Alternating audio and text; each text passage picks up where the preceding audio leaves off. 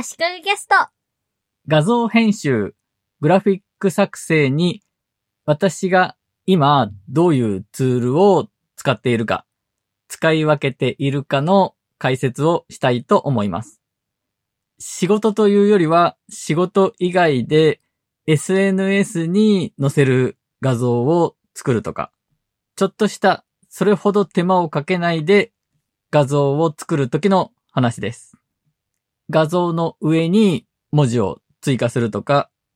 画像、文字、図形、矢印とか、四角とか丸とかで、ここに注目という意味で、線で、丸い線とか四角い線で囲むとか、そういう要素を組み合わせてレイアウトする画像作成ということです。場合によってはイラストとかの素材を使うこともあります。イラストは素材として有料のもの、無料のものをライセンス的に使えるものを利用させてもらってますし、自分で作ることもあります。今回の話ではイラストを作るツールの話は一旦置いておいて、そういうものを組み合わせてレイアウトして画像を作るところの話ということですね。まず、Figma というツールをメインで使っています。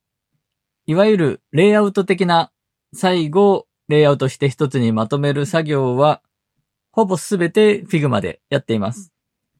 Figma は無料でも使うことができるんですが、私も今のところ無料のプランで使わせてもらっています。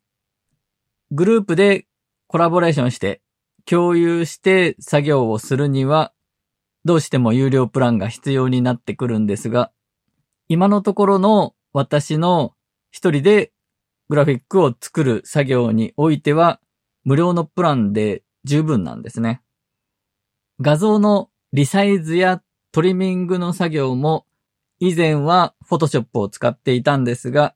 今ではほぼ Figma でやってしまっています。SNS 用の画像を作るにしても、ウェブサイトに貼り付ける画像を作るにしても、あらかじめ画像のサイズを決めて、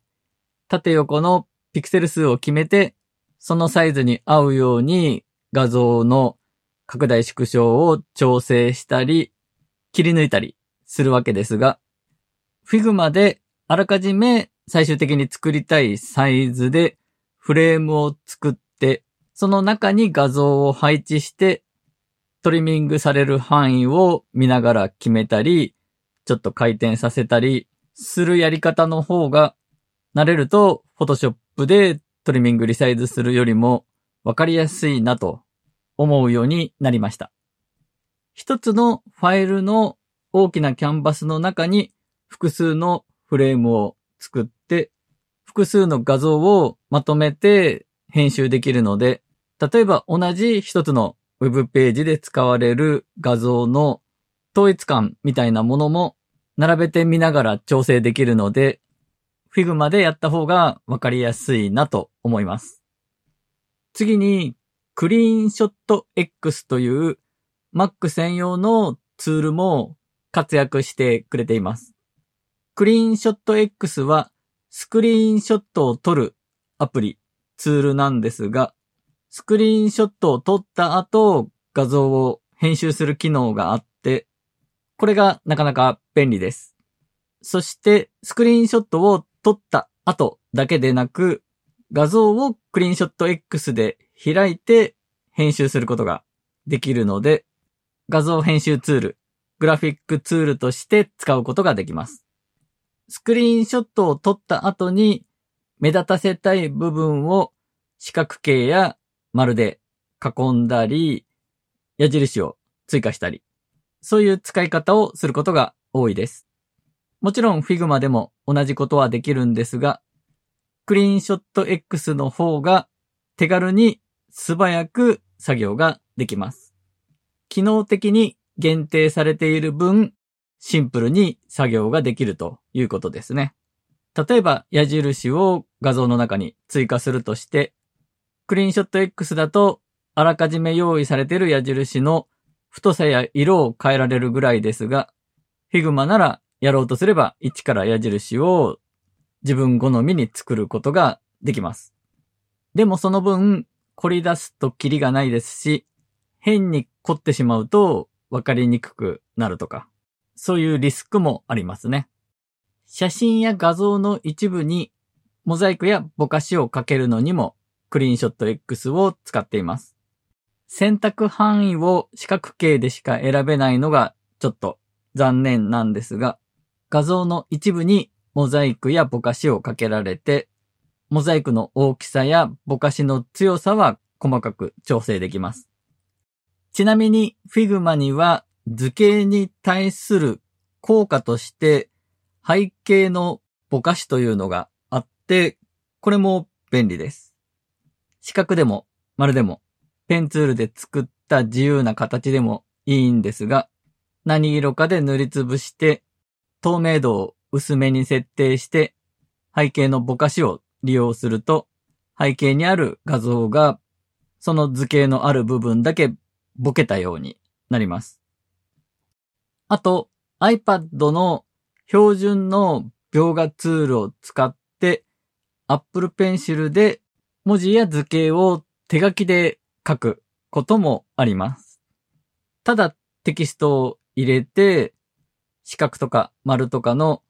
幾何学的な図形を入れてだと単調になりすぎるので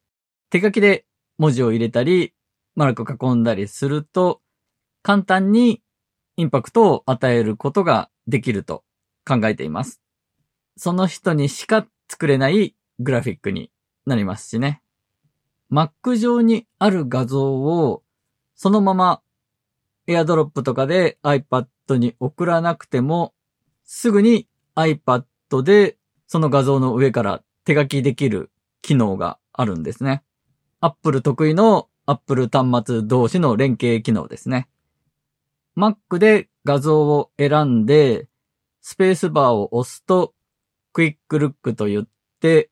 画像をプレビューできるんですが、その状態で丸の中にペンが入ってるようなマークアップツールバーというアイコンを選ぶと、その画像がすぐに iPad で開いて、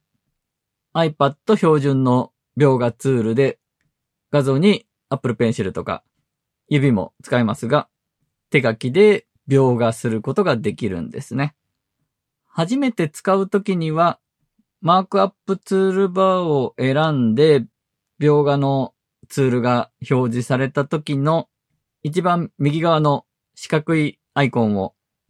iOS デバイスでの注釈機能というアイコンを選ぶ必要があるはずです。ということで、Figma、クリーンショット X、iPad の描画ツール。この3つをだいたい画像編集に使っていて、有料のツールはクリーンショット X だけですね。クリーンショット X も買い切りで、サブスクではなく、1回お金を払うだけで29ドルです。今の為替レートだと4000円ぐらいですね。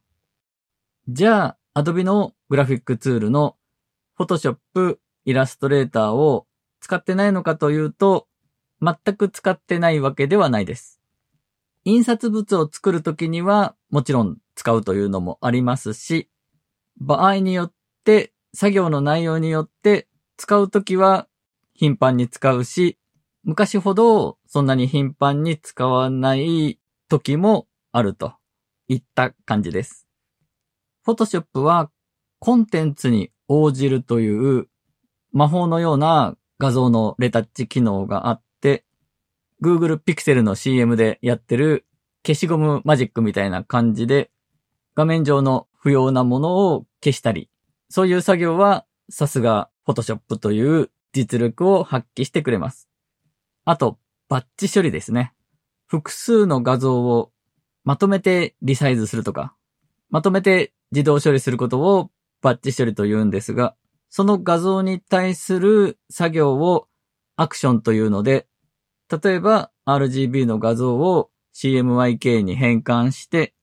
横長の画像は横長のまま、縦長の画像は縦長のまま、長い方の辺のピクセル数を指定してリサイズして JPEG で保存するとか、それを何十枚とか、複数の画像をまとめて処理させられるんですね。で、イラストレーターなんですが、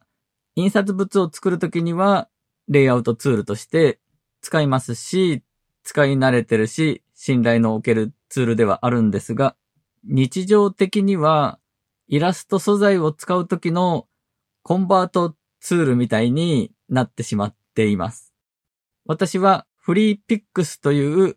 イラストや写真などの素材サイトを使ってるんですが、ベクターデータの場合、イラストレーターファイルか EPS ファイルで提供されてるんですね。これらのファイルが Figma で直接開けないので、イラストレーターで一回開いてからコピーして Figma にペーストすると。ちょっとイラストレーターには申し訳ないような使い方が最近多いです。ということで、グラフィックツールの使い分けの話をしました。足利工事がお届けしました。